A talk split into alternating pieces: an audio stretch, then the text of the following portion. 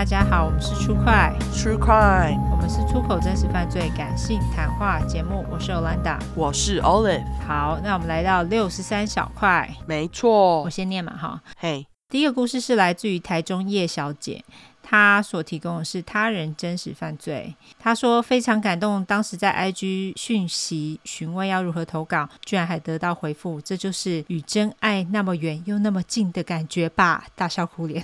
好。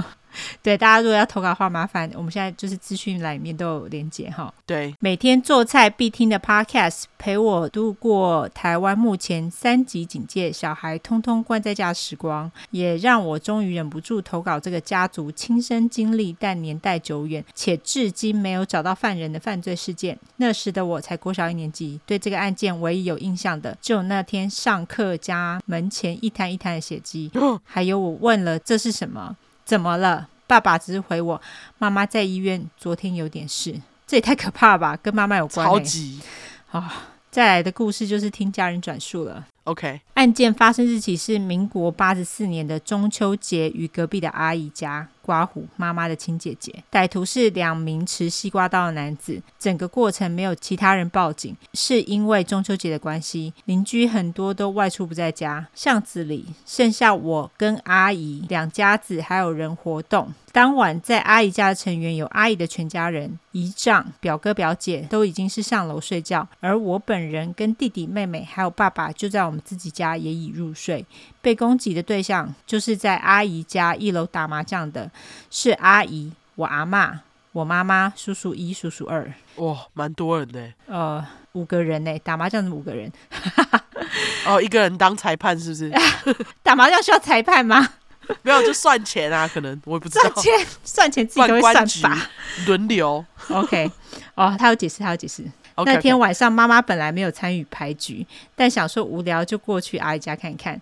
妈妈过去后一阵子，有两名男子开门进来，走进来的时候还问了：“是陈府吗？”当时在场的人都一脸狐疑，不知道是谁回答了是之后，歹徒开始要在场的人都不准动，要求在场的人都乖乖配合，手抱头或双手高举。这时妈妈才意识到两名男子是在抢劫的。诶。台湾姓陈的那么多，还是他只是随便问问？不然就是他们已经有事先调查好，这是城府啊。对啊，可是我的意思是说，姓陈的人那么多，你随便问哪一家都买了城府吧。Oh. OK。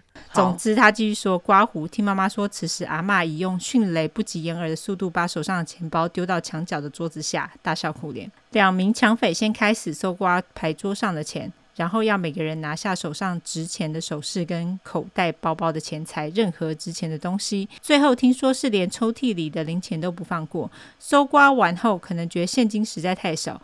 歹徒一开始往内走，歹徒二则在大门口看守。因为阿姨家客厅往内走，要经过一道门才能看到上楼的楼梯跟餐厅。当时歹徒一可能因为紧张急躁，将原本要往内推的门用力的往后拉，刚好让这道门卡死，没办法打开。歹徒一在尝试打开的时候，叔叔一向前去阻止了歹徒一进入。歹徒一开始拿起开山刀攻击叔叔一，妈妈看到状况也向前去阻止。这次攻击造成叔叔背部被划开一刀，从脖子到腰部的大伤口。靠背。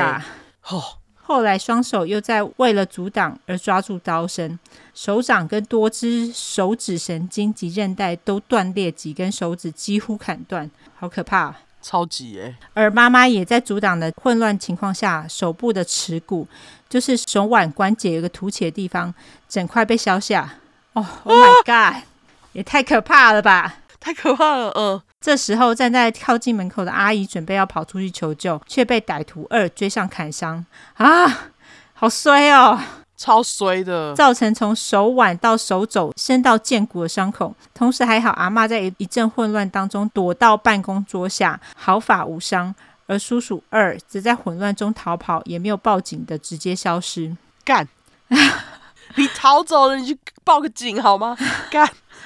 逃走后没有报警吗？哦，OK，一阵反抗跟攻击后，歹徒实在没有办法再上楼抢更多钱财，就作罢离开了。妈妈说，直到这时候，她开始意识到自己的手热热黏黏的，才发现已经被砍伤。环顾四周，满地是血，还有受伤的阿姨跟叔叔一，才快点报警叫救护车，结束这个恐怖的中秋节夜晚。好可怕！哦太可怕了！事后，警方办案询问附近邻居是否察觉异样，邻居才说，在事发前的几天，就有一台平常没看过的车停在这条巷子，所以警方猜测歹徒应该就是趁假期前观察这条巷子的动态。但我自己认为，这说法跟当初妈妈说歹徒进入时还特地问了这家是不是陈府的事非常矛盾。如果不是认识的人，能从这几天车上观察就知道这里面的人姓陈吗？以现在出快回混的经验分析，这一定是认识且知道作息的人犯案的吧？难怪至今没有找到凶手，嗯、因为方向根本不对啊！刮胡自己铁口直断，同意。我觉得就是认识的啊，不然怎么会一进来就问说是不是城府？对，我也觉得。可是如果是认识的，他应该看人就知道了吧？他为什么还要问？嗯，还是说他们是认识的人找他们去的？就是犯案的人并不是他们认识的，然后是认识的人找人去作案的。哦。有可能哦，有可能是。那总之，这个事件在妈妈跟阿姨几次到警局指认嫌疑犯都没有着落后，还是无疾而终。而因为这次抢劫，阿姨妈妈的伤口部位都落下长期筋骨酸痛的病根，叔叔一的手指活动不便，跟背有不少后遗症。哦，这一定的啊。嗯。唯一庆幸的是，还好歹徒很北齐的卡住了门，不然如果上楼还有睡梦中的哥哥姐姐和姨丈，伤害一定不堪设想。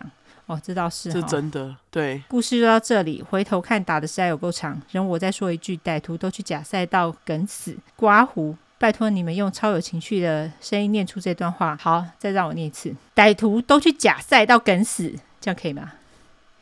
不是淹死吗？哦，淹死。哦，对不起，再让我说一次：歹徒都去假赛道淹死，这样可以吗？好。为了投稿，我还再次访问了当事者妈妈，妈妈还骄傲刮胡。问号的说，当时有上报纸呢，虽然是小小篇幅，居然还抱怨篇幅小，笑哭脸。最后如果能够被念出，感谢 One and O 耐心念完。虽然很爱听犯罪，但还是希望犯罪故事能够越来越少。但这样又会听不到了，怎么这么矛盾呢？不啰嗦了，再次谢谢你们，我会继续听下去。完，哇，感谢你。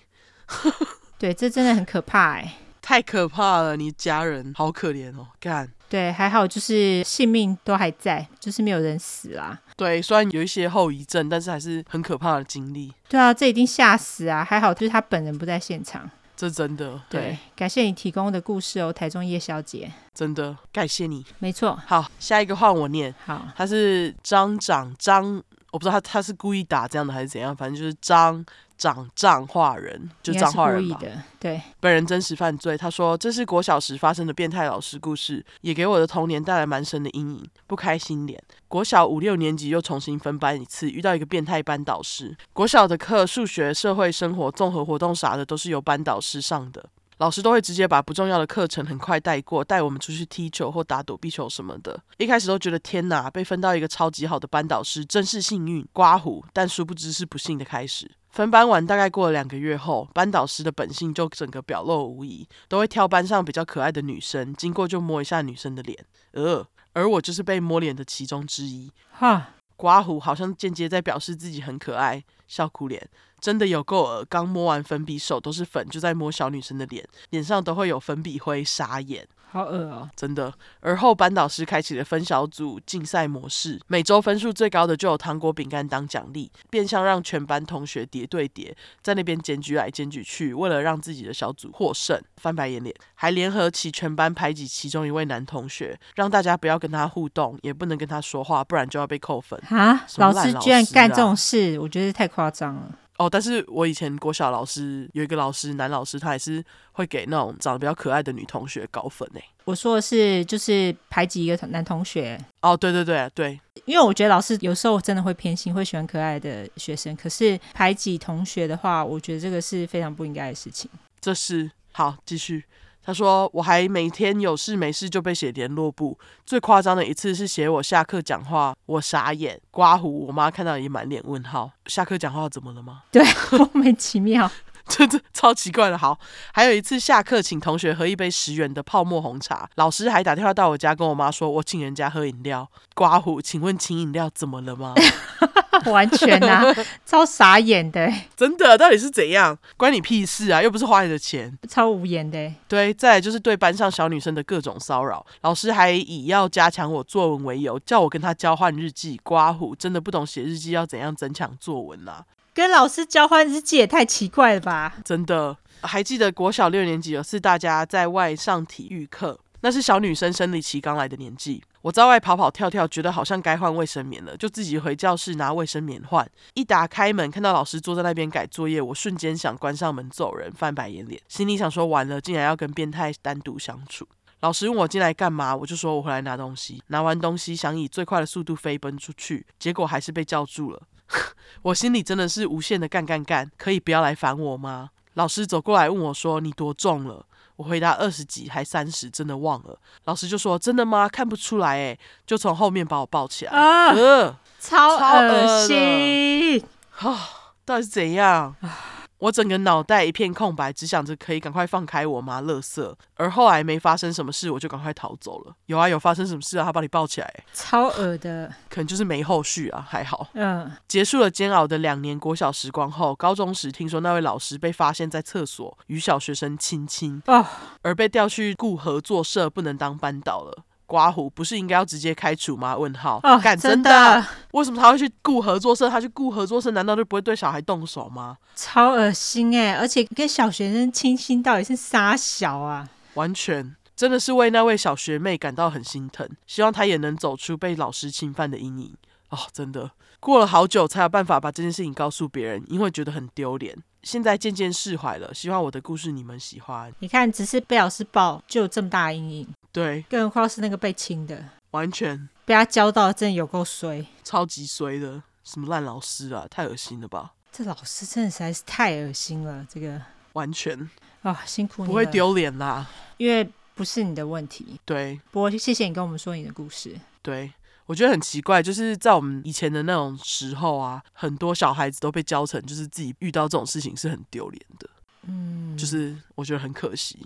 是被教吗？还是说是当时社会的氛围？哦，应该是当时社会的氛围，不是被教。对对，因为我觉得大家都会觉得，应该是当下也不知所措吧。我觉得比较大的成分是这样。对。然后当时家长又不会说，如果你在学校被老师怎么样的话，你要跟我们说。这真的哦。对啊，所以我觉得就是大家要鼓励自己的小孩，如果在学校不管是被同学或老师触碰身体，或者是做出不舒服的行为的话，回家要鼓励他们，就是跟自己的父母。讲真的，对啊，辛苦你了，这位张长彰化人，也谢谢台中叶小姐的故事。对，好，那我们最后就来社交软体下吧。好，我们的社交软体的话呢，就是脸书跟 Instagram，只要搜寻 True 块出来的出十块的块，后面就是 True Crime T R U E C R I M E。如果你只想搜寻英文的话呢，就是两次 True Crime T R U E C R I M E T R U E C R M E。没错，喜欢我们的话就给我们五星评价加订阅。更喜欢我们就投内喽。那我们还是有在征真实犯罪跟邪教相关故事，连结就在叙述栏当中哈。